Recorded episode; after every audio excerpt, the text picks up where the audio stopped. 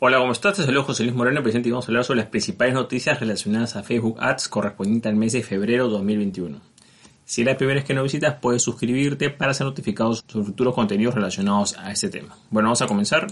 Entre las noticias más destacadas correspondientes al mes de febrero se encuentran las siguientes. En primer lugar, eh, Facebook ha hablado sobre lo que corresponde a una ayuda publicitaria en lo que corresponde a promoción de vacunas. Eh, menciona que como es, importante la campaña de difusión que están haciendo diferentes organismos para promover las ventajas de una vacunación y como eso es importante, sobre todo lo que corresponde al COVID-19, eh, ellos están destinando un crédito publicitario eh, de 120 millones en crédito publicitario para hacer anuncios, el cual está siendo entregado a ONGs y agencias de la ONU, todo en pro de eh, promocionar el uso de las vacunas o de difundir los beneficios de la vacuna, ya que entienden que es importante que la población, eh, digamos, conozca sobre esto. Entonces ellos están dando este tipo de apoyo para este tipo de organismos, siempre y cuando sea en pro, digamos, de, eh, de hablar sobre los beneficios de las diferentes vacunas, ¿no?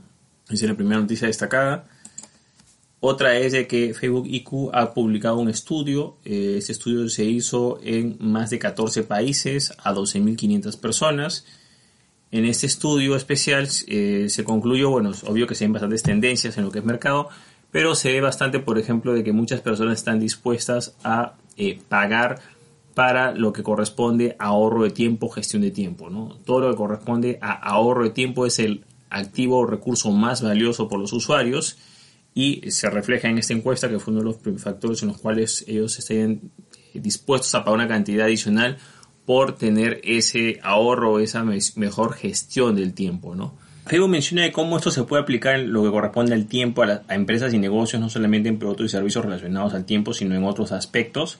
Bueno, en primer lugar menciona, por ejemplo, todo lo que puede estar relacionado a que el usuario pueda perder su tiempo a ser visto de forma negativa. Ejemplo, si el usuario está preguntándonos algo relacionado a nuestro producto o servicio, no podemos demorarnos en responder, o sea, dejar consultas abiertas varios días sin responder, eso va a afectar de forma negativa, ¿no? Mientras que por otro lado, si nuestro tiempo de respuesta va a ser corto, eso va a, a ser muy positivo para lo que es la experiencia de usuario.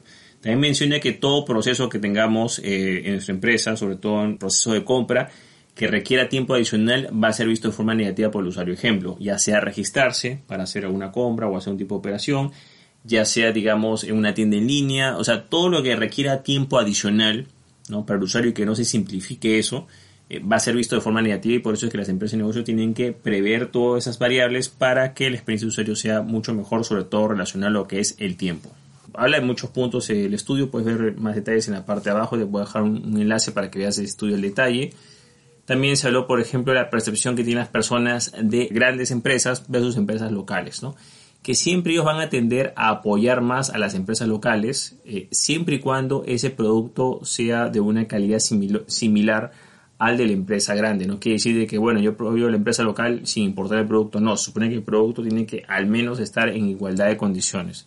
En esa igualdad de condiciones, el producto final, ellos van a preferir las empresas locales ya que entienden que hay un aporte, digamos, a las personas que viven en su comunidad, etcétera. Entonces, eh, hay por supuesto más lecciones, pero estas son las dos principales eh, tendencias, eh, digamos, o lecciones que recoge este estudio. Como te digo, puedes ver más detalles del estudio en el enlace que ves en la parte de abajo si te interesa ampliar más este tema.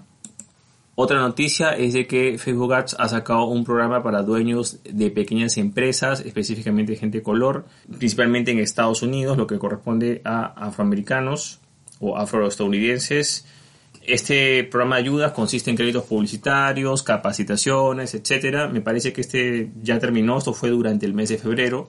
Y otra noticia destacada es los comentarios de modo página. ¿no? Los comentarios de modo página sufrieron una leve modificación. Este no es un anuncio oficial, sino es algo que se está viendo, digamos, en vivo y en directo.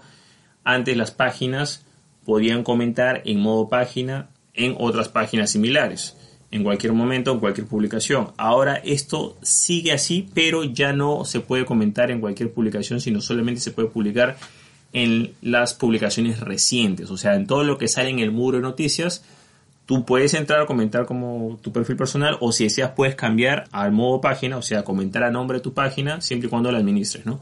Pero solamente vas a poder hacerlo en el muro de noticias. O sea, si esa noticia o esa publicación aparece en muro de noticias, lo vas a poder hacer eh, ya no vas a poder ir a la página, digamos que estás interesado en comentar en una página X y vas y buscas su historial de publicaciones y ves una publicación quizás más antigua, no vas a poder hacerlo. Solo vas a poder hacerlo con las publicaciones recientes. No sabemos si esto es de forma definitiva, si esta es una beta, pero al día de hoy es como está configurado y ese cambio se ha dado hace unos, unos pocos días o semanas. Entonces es importante que lo sepamos, que los, los comentarios de modo página están un poco más restringidos, siguen activos, pero solamente con lo que corresponde a la parte reciente. Bueno, de esta manera hemos hablado sobre las principales noticias correspondientes a Facebook Ads del mes de febrero de 2021. Si te gustó este video o este contenido, tuviste hacer clic en me gusta, dejar tu comentario en la parte de abajo, compartir el video y por supuesto suscribirte al canal. Asimismo, si deseas saber más sobre lo que es Facebook Ads e Instagram Ads, te comento que tengo una videocapacitación gratuita de 50 minutos de duración en la cual puedes aprender a cómo optimizar eh, tus diferentes anuncios o campañas de anuncios tanto en Facebook Ads como en Instagram Ads. Si quieres hacer esta videocapacitación gratuita, puedes ir al enlace que es josemorenojiménez.com slash ads. Por eso es todo conmigo, muchísimas gracias y estamos en contacto. Hasta luego.